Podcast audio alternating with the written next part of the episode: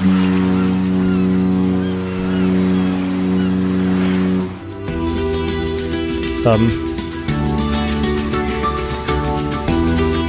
Cruise Tricks, der Kreuzfahrt-Podcast. Mit Jerome Brunel in Horb am Neckar und mit Franz Neumeier in München. Servus Franz. hallo Jerome. Mit Grüß meinem dich. Namen kämpfst du irgendwie nach wie vor, oder? Was habe ich jetzt gesagt? Naja, es passt schon. Du hast Neumeier gerade hast du die Kurve gekriegt. ich dachte, ich hätte schon wieder falsch gemacht. Ich muss jedes Mal überlegen, weil ich kenne so viele Neumänner äh, und nur ein Neumeier. Deswegen Ja. muss ich jedes Mal ein bisschen überlegen. Ähm, aber ich habe es richtig hinbekommen. Das wollen wir mal Gib's hier positiv äh, hier äh, aufschreiben. Ne? Pluspünktchen für mich. Äh, ein Aufkleber ins Heft. Ähm, Franz, wir wollen heute über ähm, äh, Dings sprechen, Dingenskirchen, über dieses äh, jenes, was man Landausflug nennt. Jetzt habe ich auch das Wort gefunden.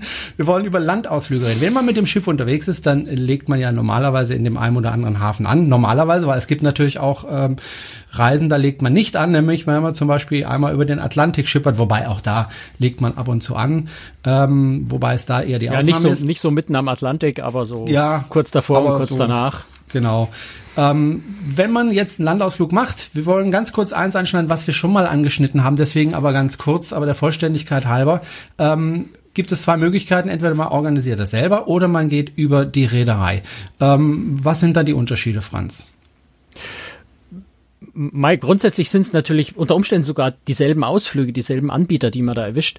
Ähm, oft ist preislich ein bisschen Unterschied. Ähm, äh, der, der wichtigste, entscheidendste Unterschied ist aber eigentlich natürlich, dass wenn ich über die Reederei buche, ist alles organisiert. Ich muss mich um nichts kümmern. Ich werde quasi äh, an der Hand vom Schiff runtergeführt, in den Bus gesetzt. Äh, der Bus fährt seine Rundtour oder was auch immer ich einen Ausflug gebucht habe. Ich werde von einem Guide geführt, äh, im Anschluss wieder aufs Schiff zurückgebracht und zwar eben auch rechtzeitig, beziehungsweise zumindest ist es die Verantwortung der Reederei, mich rechtzeitig aufs Schiff zurückzubringen. Das heißt, kurz gesagt, bei einer über die Reederei gebuchten Ausflug habe ich nicht das Risiko, das Schiff zu verpassen. Oder wenn es in einem Extremfall, äh, lassen wir den Bus einen Unfall haben und der bleibt zwei Stunden äh, oder drei Stunden irgendwo auf der Straße liegen und kann die Passagiere nicht zurückbringen und das Schiff muss trotzdem fahren, dann wäre das Schiff natürlich auch weg. Aber dann wäre die Reederei dafür verantwortlich, vor allem auch finanziell verantwortlich, mich wieder aufs Schiff zurückzubringen, vielleicht im nächsten Hafen oder sowas. Das heißt, da habe ich einfach diese Sicherheit. Ich muss weniger Pufferzeit einplanen. Also ich muss mich einfach um dieses Thema, insbesondere um dieses Thema, überhaupt nicht kümmern. Es ist einfach nicht mein Problem, ob ich wieder rechtzeitig am Schiff zurück bin. Wohingegen, wenn ich selber unabhängig äh, an Land gehe, was auch immer ich da tue, ist es einfach meine Aufgabe, meine Pflicht, ähm, auf die Uhr zu gucken, auch auf die richtige Uhrzeit zu gucken. Wenn am Schiff vielleicht gibt's auch manchmal in der Karibik zum Beispiel, dass das Schiff eine andere Zeit hat als die Insel, an der man gerade anlegt, dass man also wirklich genau weiß, wann man auf dem Schiff zurück sein muss, halbe, dreiviertel Stunde vor Abfahrt in der Regel ja. Ähm, damit man das Schiff nicht verpasst. Wenn es einem dann passiert, dass man es verpasst, ja, dann muss man selber gucken, wie man hinterherkommt. Das also vielleicht so der ganz entscheidende wesentliche Unterschied. Gut, wenn ich äh, ähm, an Bord eines Schiffes gehe, äh, dann kann ich ja auch schon im Vornherein planen, wo ich meine, oder sollte ich vielleicht sogar planen, äh, wo ich meine Landausflüge machen kann. Ähm, meistens macht man das ja übers Internet, ne, Franz? Ja, also klar ist Internet die einfachste Variante. Es gibt natürlich auch noch die Möglichkeit, einfach das Reisebüro damit zu beauftragen und, und äh, den, den zu sagen, kümmert euch mal drum. Die wenigsten Reisebüros werden das wirklich tun, außer wir reden über ganz, ganz äh, teure Kreuzfahrten, wo also die Provision für, die, äh, für die, das Reisebüro so hoch ist, dass sie den Zusatzaufwand noch auf sich nehmen. Ähm, ansonsten wird man tatsächlich äh, sich selber informieren und da ist das Internet natürlich die ideale Quelle. Man kann die Freunde fragen, die dieselbe Route schon mal gefahren äh, sind, was die da gemacht haben. Aber letztendlich informiert man sich übers Internet, man bucht am Ende dann auch übers Internet diese Ausflüge oder reserviert die Plätze vorher. Ähm, das ist die bequemste Variante. Oft ist es ja so, dass es günstiger ist, wenn ich äh, im Vorfeld das reserviere, also vom Preis äh, günstiger, äh, wenn ich das im Vorfeld ähm, buche, als wenn ich es direkt an Bord buche. Nee, wüsste ich jetzt eigentlich nicht. Also das nicht so? äh, da nee, da habe ich jetzt eigentlich ist mir noch nie aufgefallen, dass es an Bord dann billiger wäre. Das ist eher so das Problem, dass das rechtzeitige Buchen ähm, irgendwo sinnvoll ist, weil natürlich auch das Risiko besteht, dass die Ausflüge vielleicht einfach ausgebucht sind. Also es gibt ja Orte, wo bestimmte Ausflüge auch wirklich nur einmal stattfinden können, weil es vielleicht ein besonders exklusives, besonderes Ziel ist, wo nicht so viele Leute hin können. Da fährt dann nur ein Bus und wenn der Bus, äh, ja, ich habe einen Bus mit, weiß ich nicht, 45, 50 Plätzen, ich habe ein 3000 Passagiereschiff, ähm, dann ist schon auch mal das Risiko hoch, dass wenn ich erst an Bord versuche, den Ausflug zu kriegen, der Ausflug einfach voll ist, ausgebucht ist und ich da nicht mehr mitkomme. Schon deswegen würde ich eigentlich äh, generell rechtzeitig, frühzeitig buchen. Ähm, weil ich dann einfach, ja, ich kann mir natürlich auch die ganze Reise durchplanen. Ich kann mir für jeden Hafen überlegen, was mache ich da, was mache ich da, was mache ich da. Wenn ich in der Karibik bin zum Beispiel, äh, wird man wahrscheinlich ein oder zweimal schnorcheln gehen. Ähm, das plant man sich aber am geschicktesten natürlich im Vornherein so ein, dass man sagt, okay, da ist ein Hafen, da kann man eigentlich nur schnorcheln, dann gehe ich da ins Wasser ähm, und im nächsten Hafen kann ich vielleicht, weiß nicht, irgendwo in Mexiko Maya-Ruine besichtigen. Das wäre jetzt vielleicht nicht so der ideale Hafen, um da schnorcheln zu gehen. Ähm, einfach weil man dann zu viel schöne andere Sachen verpasst, wohingegen man im anderen Ort außer Wasserschmort sowieso nichts anderes machen kann. Also da glaube ich, ist es einfach vernünftig, sich vorher äh, mal hinzusetzen, so vielleicht einen Monat vorher oder auch zwei Monate vorher, sich mal hinzusetzen, äh, ein Wochenende oder einen Tag, je nachdem, wie intensiv man das machen will und durchzurecherchieren, zu schauen, was kann man überall machen, was wird jeweils angeboten und sich das auch selber so ein bisschen zurechtzulegen, dass man einfach die Dinge, die man auf der Reise unbedingt machen möchte, dann auch unterbringt. Aber du wirst mir recht geben, wenn ich sagen, am einfachsten ist es, wenn ich zu Hause am Computer sitze und mir da einfach das zusammenklicke.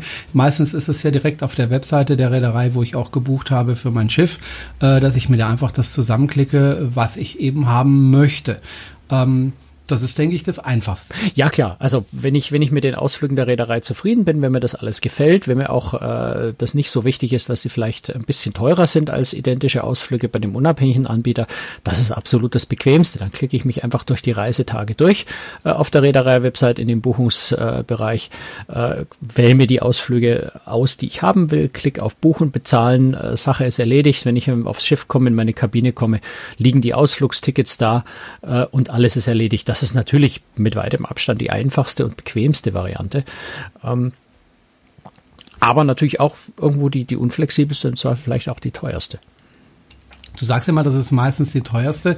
Wie groß sind denn die Preisunterschiede? Reden wir da über 5% oder 10 oder 20% äh, oder über, über noch mehr Prozente? Weil wenn es jetzt, was weiß ich, 10% teurer ist, dann sage ich mir, okay, es ist bequem, aber die 2, 3, 4, 5 Euro mehr, die ich da bezahlen muss, naja gut, das kratzt mich auch nicht bei einer mhm. Reise, die, was weiß ich, 1500 Euro kostet. Ja. Oder sind die Preisunterschiede doch so gewaltig?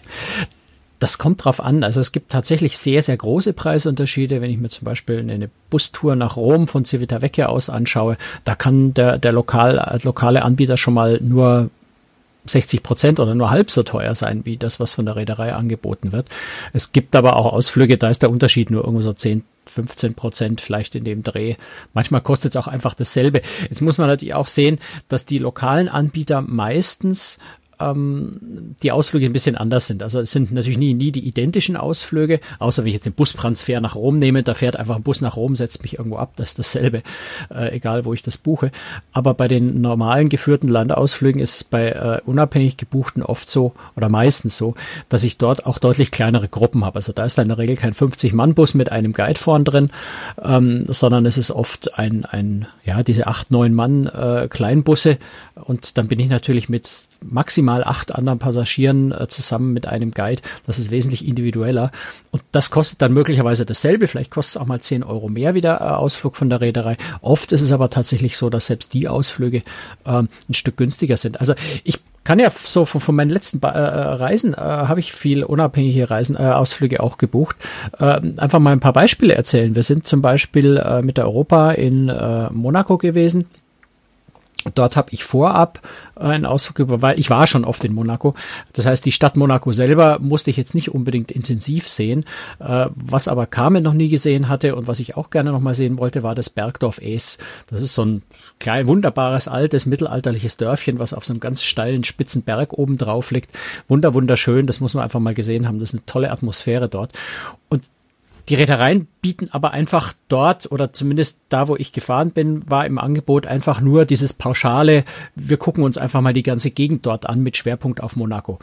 Und schon deswegen habe ich dann gesagt, okay, dann buchen wir jetzt nicht über die Reederei, sondern wir buchen was Individuelles, haben uns einen Anbieter gesucht, der seinen Schwerpunkt bei einer, beim einem Ausflug auf Es hatte.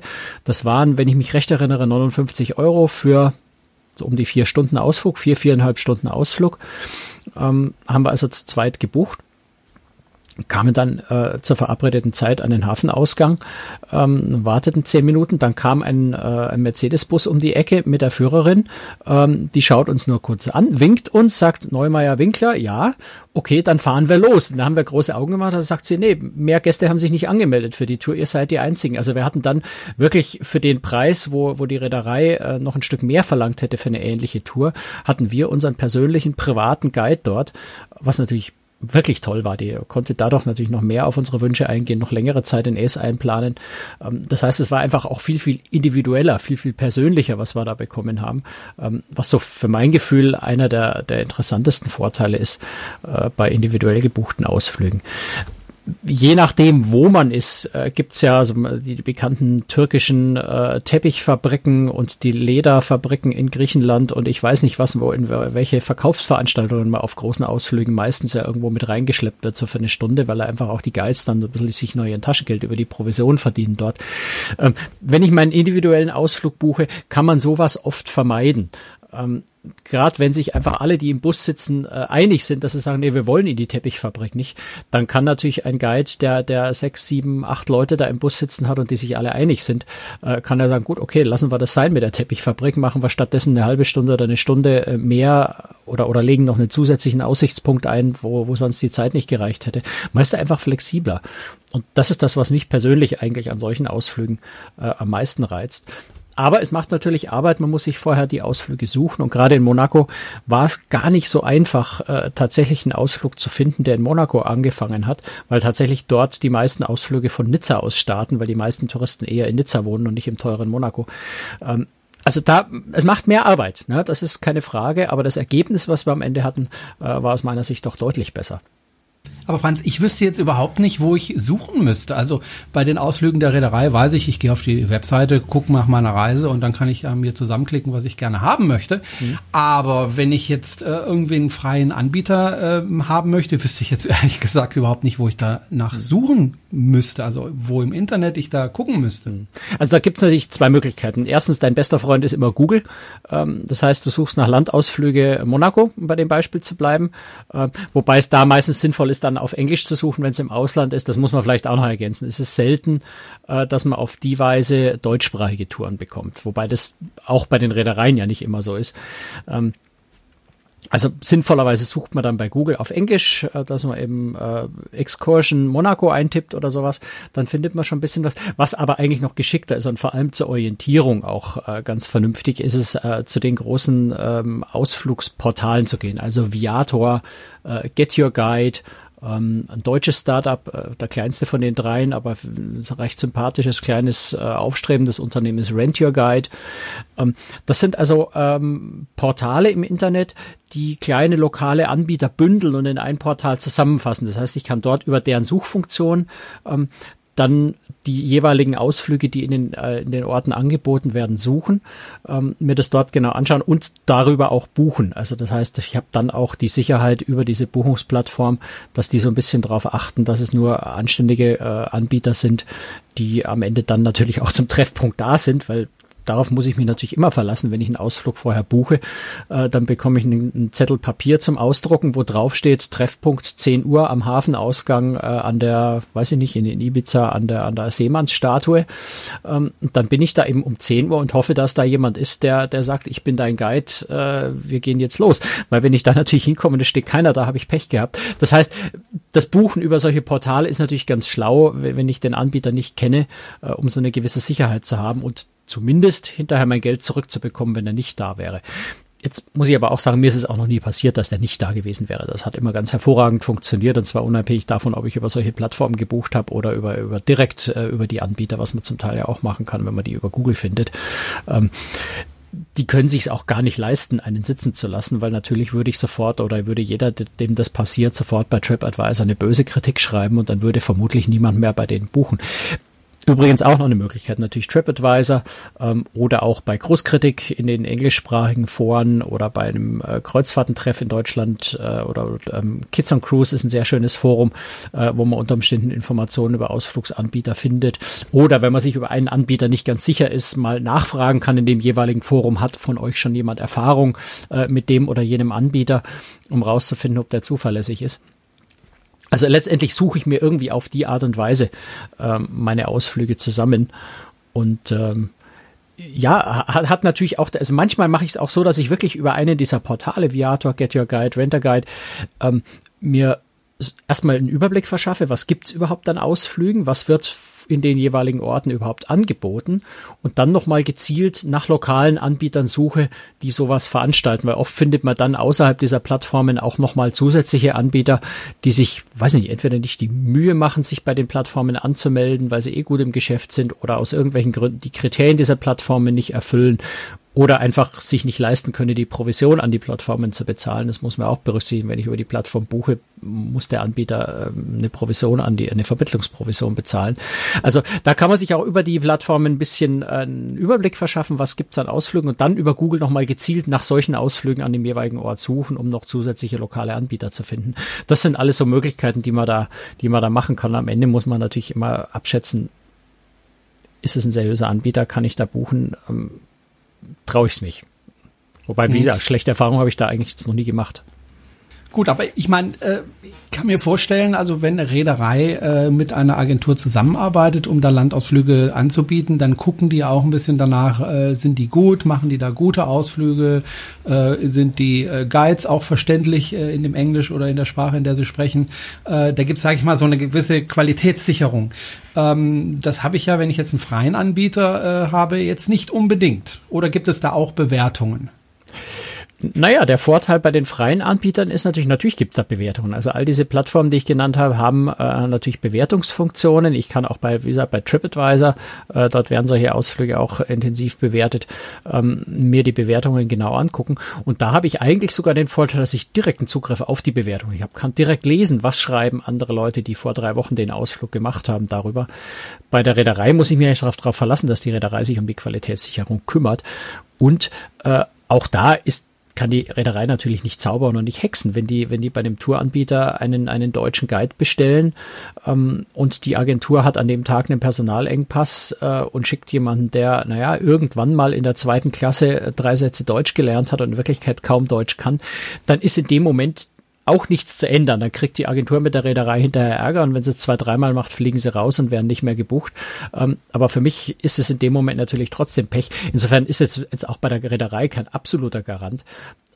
Aber es ist ja ein gewisser Standard, äh, stellen die natürlich sicher. Das tun aber auch die Buchungsplattformen. Also die Buchungsplattformen sind schon so, dass sie ähm, aus Anbieter ziemlich schnell wieder rausschmeißen, wenn die Bewertungen schlecht ausfallen. Also ich habe bei einem Anbieter mal gehört, wenn die Bewertung unter 85 Prozent fällt, ähm, dann fliegen die Anbieter raus. Das ist schon eine relativ äh, hohe Hürde, wenn man sich bedenkt, dass es immer irgendwelche Meckerer gibt, die auch grundlos schlechte Bewertungen abgeben.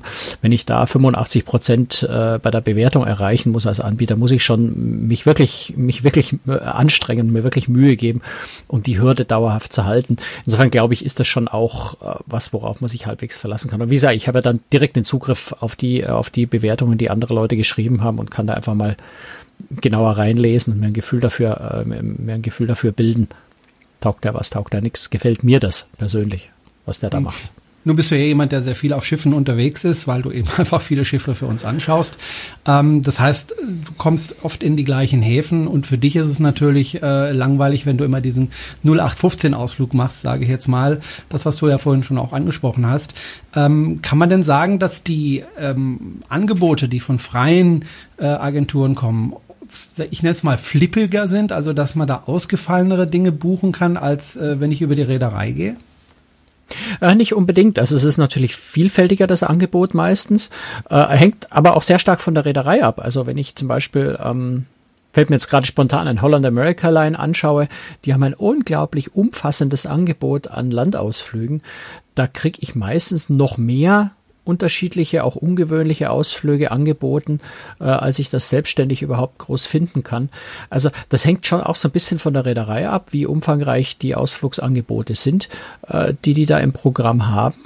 Ähm, in Klammern, man muss natürlich auch dann gucken, wenn, wenn ich in einem äh, Hafen mit einem, weiß ich nicht, 1500 Passagiereschiff, das ist jetzt allgemein gesprochen, nicht auf Holland America allein bezogen, ein Schiff mit 1500 Passagieren habe, die Reederei würde, weiß nicht, 30 verschiedene Ausflüge anbieten, ist natürlich schon auch ein gewisses Risiko, dass dann einfach die Mindestteilnehmerzahl bei einem oder anderen Ausflug nicht erreicht wird und ich dann was buche, wo ich dann an Bord erfahre, tut uns leid, die Mindestteilnehmerzahl ist nicht zustande gekommen, suchen sich was anderes. Ähm, das Risiko ist auch immer da, wobei das ist natürlich auch bei einer Online-Buchung immer da. Es gibt immer wieder Anbieter, die auch sagen, diese Tour findet nur statt, wenn mindestens fünf Leute sich anmelden sagt, ich habe die Erfahrung jetzt eher gemacht, äh, und zwar schon ein paar Mal jetzt, äh, dass wir, dass wir tatsächlich, oder ich sogar ganz allein war oder mit Carmen zu zweit, wir allein waren mit dem Guide und die Tour trotzdem stattgefunden hat. Das war in Monaco so, das war auch äh, in ähm, Ibiza so. Ähm, in Oslo, wie ich mit der Mein Schiff 5 dort war für meine Biertour, ähm, war ich auch mit der Führerin komplett allein durch, die, durch die Kneipen gezogen. Also da kann man sich jetzt auch nicht sagen, bei den einen oder anderen ist es da, ist es ein höheres Risiko, dass ein Ausflug äh, ausfällt. Bei den Reedereien gibt es eigentlich immer Mindestteilnehmerzahl. So. Das heißt, ich, wirklich sagen kann man das eigentlich nicht, ob jetzt die einen oder die anderen. Das hängt auch sehr, sehr stark von der Reederei ab, wie umfangreich äh, das Angebot ist. Und wenn ich wirklich ganz ungewöhnliche Dinge machen will, dann gibt's ja noch eine dritte Möglichkeit. Und das ist äh, einen Ausflug komplett unabhängig von Touranbietern zu machen, nämlich völlig eigenständig. Ähm, sich ein Taxi nehmen, ist ja auch immer eine Variante, sich vor Ort ein Taxi nehmen. Wenn man genau weiß, wo man hin möchte, kann man mit dem Taxifahrer vielleicht einfach einen Festpreis vereinbaren und sagen, okay, du fährst uns äh, vier Stunden rum und kriegst äh, 200 Euro keine Ahnung, hängt ja auch davon ab, was die Taxifahrer jeweils vor Ort verlangen. Äh, vielleicht auch, wie verzweifelt die an dem Tag sind, weil die meisten Passagiere schon vorbei sind und sie merken, sie kriegen vielleicht gar keinen Auftrag, dann sinken die Preise auch ein bisschen. Also da kann man natürlich auch individuell dann einfach mit einem Taxifahrer was vereinbaren, ähm, der einen dann genau dorthin fährt, wo man hin möchte, was wiederum natürlich voraussetzt, dass ich selber vorher sehr genau geplant habe, das heißt auch genau weiß, was ich gern machen möchte und sich auch ein bisschen beschäftigt hat damit, wie viel Zeit das in Anspruch nimmt, dass man nicht in die vier Stunden versucht, versucht, Programm für acht Stunden reinzupacken und am Ende dann merkt, es ist nicht zu schaffen. Da ist dann je individueller man das macht, desto äh, ausführlicher und intensiver muss man sich letztendlich dann äh, damit beschäftigen. Aber es gibt natürlich auch von, von Reedereien einfach tolle Ausflüge. Also bleiben wir wieder bei der Reise mit Europa im Mittelmeer, äh, wo ich vor ein paar Wochen war. Äh, da hat, hat die Reederei einen, einen Ausflug, eine, eine Wanderung angeboten, ähm, wo wir in Portofino wirklich in die Berge hochgestiegen sind, die ganze äh, Steilküste entlang gelaufen sind, dann auf der anderen Seite wieder runter zum äh, wunderschönen Kloster zurück mit dem Boot gefahren sind. Das war ein wunder wunderschöner, sehr sehr individueller äh, Ausflug. Ähm, da buche ich dann auch mal über die Reederei. Also das ist gibt gar nicht so, dass ich sage, ich buche generell nicht auch keine Ausflüge über Reedereien. Das, was ich nicht so mag, sind die Bustouren mit 50 Mann ähm, und dann vorne eine äh, Radebrech deutsche Reiseführerin, die nur Jahreszahlen runterrattert. Das ist nicht so meins, aber äh, es gibt auch Leute, die das mögen und insofern äh, werden die Leute da dann auch glücklich. Ähm, ich pick mir dann, wenn die Reederei Ausflüge anbietet, meistens eher so diese spezielleren, besonderen raus, die oft dann tatsächlich auch freie Anbieter nicht haben. Also wenn ich zum Beispiel ähm, das ist jetzt schon ein paar Jahre her, bin mit Holland America Line in Südamerika war, waren wir an einem Ort, äh, da hat es einen Ausflug gegeben, äh, wo man mit einem lokalen Küchenchef auf den Markt zum Einkaufen gegangen ist. Der haben also die lokalen Spezialitäten dort schon so ein bisschen gezeigt, erklärt hat. Man hat dann gemeinsam eingekauft, ist dann zu ihm ins Restaurant gefahren in der Küche und hat gemeinsam lokale Spezialitäten gekocht. Äh, in Chile war das damals. Das war auch so ein Ausflug, den habe ich über die Reederei gebucht, weil das einfach frei als freier Ausflug auch gar nicht zu buchen gewesen wäre. Das war also wirklich ein Angebot, was die Reederei für sich exklusiv dort hatte. Ähm, insofern muss man da einfach jeweils wirklich ganz genau gucken und schauen, was bieten die Reedereien an, was bieten die Freien an und was kann man vielleicht auch selbstständig machen. Ganz ohne Guide. Also sowas, was wir zum Beispiel in Capri gemacht haben. Ne? Wir haben äh, vor Capri ja geankert mit der, mit der Europa, dann sind wir mit dem Tenderboot an Land gefahren und nachdem wir tatsächlich in Capri schon sehr oft waren und uns dort gut auskennen, sind wir tatsächlich unglaublich viel zu Fuß gelaufen. Also ich glaube, ich weiß nicht, wie viele Kilometer wir da gelaufen sind, aber es waren bestimmt 800 Höhenmeter allein, die wir äh, rauf und runter gelaufen sind, die Berge. Ähm, da gibt's diese wunderschöne Scala Fenice, wo man von Anna Capri eine, eine endlos lange Treppe äh, nach unten wieder in den Hafen zurückläuft, die ganze Zeit den Blick über diese wunderbare Bucht äh, dort hat. Also sehr, sehr schöner Weg. Und da brauche ich dann am Ende auch überhaupt keinen Guide. Dann nehme ich den örtlichen äh, Bus, das ist ein bisschen abenteuerlich, sich da anzustellen, Tickets zu kaufen. Dann steht man aber Pech, hat mal eine Dreiviertelstunde, bis der nächste Bus kommt. Dann fährt man über diese halsbrecherische Straße, wo man jeden Moment meint, man fällt irgendwo den Steilhang runter, äh, bis nach Anna Capri hoch, läuft dort zu Fuß wieder runter, wenn man sich vorher informiert, wo der Zugang zu diesem Weg ist. Den muss man natürlich finden, zu dieser Treppe. Und da läuft man ganz alleine runter, hat einen wunderbaren Ausflug und braucht überhaupt keinen Guide. Mhm. Und die Gesamtkosten sind irgendwie, ich weiß nicht, 1,50 Euro oder was auch immer das Busticket da hochkostet. Mhm. Äh, ja, oder wenn man in Civitavecchia ist, kann man auch mit dem Zug nach Rom fahren. Das sind ja auch diese Tricks, die, die, die, die, die man ja kennt. Ähm, wie ist es eigentlich mit der Bezahlung, wenn ich jetzt also über eine freie Agentur gehe? Muss ich da ähm, über übers Internet schon im Voraus bezahlen oder gebe ich es denen dann bar oder wie, wie läuft das ab? Also wenn es über die Buchungsplattformen geht, äh, bezahlt man das in der Regel im Voraus. Aber die Buchungsplattform übernimmt natürlich auch die Garantie, dass wenn irgendwas schief geht, äh, man das Geld äh, dann auch zurückbekommen kann. Ähm, Ansonsten ist das wirklich ganz unterschiedlich. Ja. Also es gibt äh, Anbieter, bei denen reserviert man online einfach und bezahlt dann vor Ort. Ähm, bei den meisten ist es eher mit Vorauszahlung, weil die natürlich auch so ein bisschen die Sicherheit haben. Für die ist ja dasselbe Risiko wie für, wie für dich. Ja. Wenn du den Ausflug buchst, du kommst zum Treffpunkt, dann ist keiner da, ist es für dich blöd. Aber wenn du äh, den Ausflug buchst äh, und dann steht der Guide da und du kommst nicht äh, und hast vorher nicht bezahlt, ähm, steht der Guide dumm da. Also das ist so ein bisschen ein Problem auf Gegenseitigkeit. Das heißt, die schauen natürlich schon, dass sie vorher an ihr Geld irgendwie kommen, um sicher zu sein, dass du dann auch kommst und dir es nicht an Bord äh, schnell mal anders überlegst, weil es regnet oder weil du gerade keine Lust hast oder, oder was Besseres gefunden hast und zu faul bist, wieder abzusagen. Insofern versuchen die schon sicherzustellen, dass du dann auch tatsächlich da bist und das funktioniert am besten, indem du im Voraus bezahlst. Aber es ist auch ganz oft so, da muss man allerdings sich die Bedingungen genau anschauen dass wenn das Schiff zum Beispiel aus Schlechtwettergründen im Hafen überhaupt nicht anlegen kann oder weiß ich nicht, wenn, wenn, wenn irgendwas passiert, das Schiff am, an dem Tag dort nicht hinkommen kann, weil es am Tag vorher einen Maschinenschaden hatte und, und den Hafen ausfallen lassen muss, was auch immer dazwischen kommen kann. Oder in der Karibik, wenn ich bin, äh, ein Hurricane äh, durch die Fahrtroute fährt und das Schiff woanders hinfahren muss. Ähm, da muss man sich die Bedingungen sehr genau anschauen, ob man dann sein Geld zurückbekommt oder nicht. Gerade in der Karibik äh, ist die Konkurrenz zwischen den Anbietern so groß, dass es meistens tatsächlich so ist, dass die eine komplette Rückerstattung machen, wenn man aus tatsächlich objektiven Gründen äh, den Ausflug nicht wahrnehmen kann, weil das Schiff einfach nicht in den Hafen fährt. In Europa ist es eher so, dass man je nachdem, wann man storniert, vielleicht auch mal die Hälfte bezahlt oder sowas. Da muss man sich einfach die Bedingungen genau anschauen. Okay, das ist natürlich das auch ein kleiner Vorteil, wenn ich über die Reederei buche.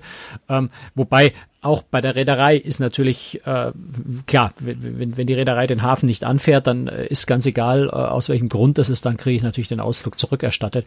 Da ist auch das so ein bisschen einfacher. Bei den individuellen muss ich mir eben die Bedingungen des jeweiligen Anbieters genau anschauen. Mhm. Ich glaube, wir haben dieses Thema jetzt rundrum beleuchtet. Widersprich mir, wenn ich noch irgendwas vergessen habe. Ich würde dann nämlich gerne noch auf ein anderes Thema ganz kurz. Ich würde ein, ein Thema ja. noch gerne ansprechen, weil Eins. nämlich tatsächlich äh, eine Sache ist, die ich so in den letzten, mhm. in den letzten Monaten für mich entdeckt habe und die ich sehr, sehr faszinierend finde und die ist tatsächlich ähm, na, eigentlich sind sogar zwei Sachen, die ich noch ansprechen will. Ähm, das eine sind, was ich gerade gesagt habe, äh, Foodtouren. Also das ist was, was man tatsächlich nicht oder kaum über die Reedereien buchen kann, was individuell aber sehr gut geht, ähm, wo man vor Ort einen Führer trifft, meistens in einer kleinen Gruppe von fünf, sechs, sieben Leuten ähm, und dann von Restaurant zu Restaurant oder auch es gibt Street Food Guides, wo man von, von Foodstand zu Foodstand zieht oder in Oslo habe ich diese Biertour gemacht, wo man wirklich von Microbrewery zu Microbrewery zieht äh, und verschiedene Spezialbiere probiert. Das finde ich eine ganz, ganz spannende Ausflugsvariante, vor allem für Orte, wo man einfach noch nicht war früher, äh, wo man schon oft war. Das heißt, man hat eigentlich alles gesehen. Ähm, aber man kann da noch mal eine ganz reizvolle neue Seite von Städten entdecken äh, mit diesen Foodtouren. Das ist was, was ich für mich in letzter Zeit entdeckt habe und ganz oft gemacht habe, was eigentlich immer sehr viel Spaß macht. Ähm, das andere, was auch ein, ein Trend eigentlich ist bei generell bei touristischen Führungen, ähm, sind sogenannte Free Walking Tours, also kostenlose unter Anführungszeichen kostenlose Touren. Das heißt, prinzipiell gibt es da einfach einen Treffpunkt. Ne? Das heißt, die Tour geht in Oslo am Hauptplatz um 10 Uhr los. Ähm, Wer dann da ist, ist da. Der Guide marschiert um 10 Uhr dort los mit den Leuten, die da sind, ähm, macht eine schöne Stadttour, wird vorher auch beschrieben, äh, wie, wie, die Tour äh, genau stattfindet, wie lange die dauert. Ähm, und am Ende dieser Tour geben die Teilnehmer dann tatsächlich das, was sie glauben, was die Tour wert gewesen ist. Ja, das heißt, oft verständigt man sich dann untereinander und sagt, hm, geben wir ihm 10 Euro, geben wir ihm 20 Euro. Ähm, also der Guide macht das so ein bisschen aus Spaß und äh, gibt sich Mühe und versucht das so gut zu machen, dass er eben am Ende äh, ein möglichst gutes Trinkgeld, Trinkgeld bekommt. Ähm, aber man ist da tatsächlich frei in dem, was man geben möchte. Und wenn man auf einen Guide trifft, der fürchterlich ist und man sagt, das nervt mich jetzt ganz maßlos, dann kann man auf zwischendurch einfach gehen und sagen, Gott, war kostenlose Tour, hat mir keinen Spaß gemacht, äh, ich gehe einfach. Ähm, also das ist auch so ein Trend, den es in fast allen Städten inzwischen gibt. Und wo ich auch schon ein paar Mal mitgemacht habe und am Ende immer gerne recht viel Geld sogar gebe, weil die Guides einfach richtig toll sind, weil die Spaß und Begeisterung machen. Also das vielleicht auch noch so als Tipp. Gerade auch in Orten, wo man schon öfter mal war, äh, eine sehr, sehr reizvolle Variante. Ich habe jetzt doch noch eine Frage, nämlich zum Versicherungsschutz. Äh, wenn ich äh, über die Reederei buche, bin ich ja versichert über die äh, Reederei, denke ich mal. Nee, äh, äh, bei den Free, nee, bin ich da nicht nee, versichert. Nicht unbedingt. Ähm, ah, okay. Das, äh, das ist so eine ganz, ganz heikle Geschichte. Da gab es vor kurzem auch ein Urteil tatsächlich dazu. Ähm, die meisten Ausflüge, die ich über die Reederei buche, werden nicht von der Reederei selbst veranstaltet. Ähm, das heißt, eigentlich ist die Reederei auch nur Vermittler für diese Reise. Der tatsächliche Veranstalter ist der lokale Touranbieter. Das heißt, bei Versicherung ist dann die Frage, wie gut ist der lokale äh, Veranstalter versichert, aber die Reederei springt da nicht ein. Ähm, die einzigen, die das wirklich deutlich kennzeichnen im Augenblick ist TUI Cruises, die sehr, sehr genau differenzieren, die sagen, das ist unser eigener Ausflug, das wird von TUI Cruises angeboten. In Klammern, da ist dann natürlich auch der ganze unsere eigene Versicherungsschutz dabei. Und das hier sind Touren, die wir vermitteln. Also meistens ist zum Beispiel die Bike, die Fahrradtouren, die bietet, äh, ist, ist TUI Cruises selbst der Veranstalter. Bei ganz normalen Städteführungen oder sowas gibt es einen lokalen Partner, den die haben, und dann ist der Veranstalter tatsächlich äh, der, der das lokal durchführt und der ist dann auch äh, verantwortlich äh, für alles, was passiert auf der, auf der Tour. Also da muss man auch genau hinschauen. Ähm, aufs ja, wobei ich am Ende auch keine große Wahl habe. Ne? Also ich kann es halt mhm. machen oder nicht und ähm, ja. Ich habe noch eine andere Frage, eine ganz andere. Ähm, ich habe nämlich auf deiner Webseite gelesen, auf cruestricks.de, äh, folgende Schlagzeige, Kreuzfahrtschiff mit Mini-U-Boot. Meyerwerf liefert Genting Dream ab. Ein Mini-U-Boot auf einem Kreuzfahrtschiff, das ist wieder was ganz Neues. Wozu braucht man das um Gottes Willen? ähm, darf ich dir empfehlen, die Reederei zu fragen? Ehrlich gesagt, ich habe keine Ahnung. Es ist, äh, es sind ja doch sehr, sehr kleine Boote. Äh, logischerweise es ist gleichzeitig ein relativ großes Schiff. Also mir erschließt sich der Sinn nicht so wirklich. Ich glaube, das ist einfach ein Gag.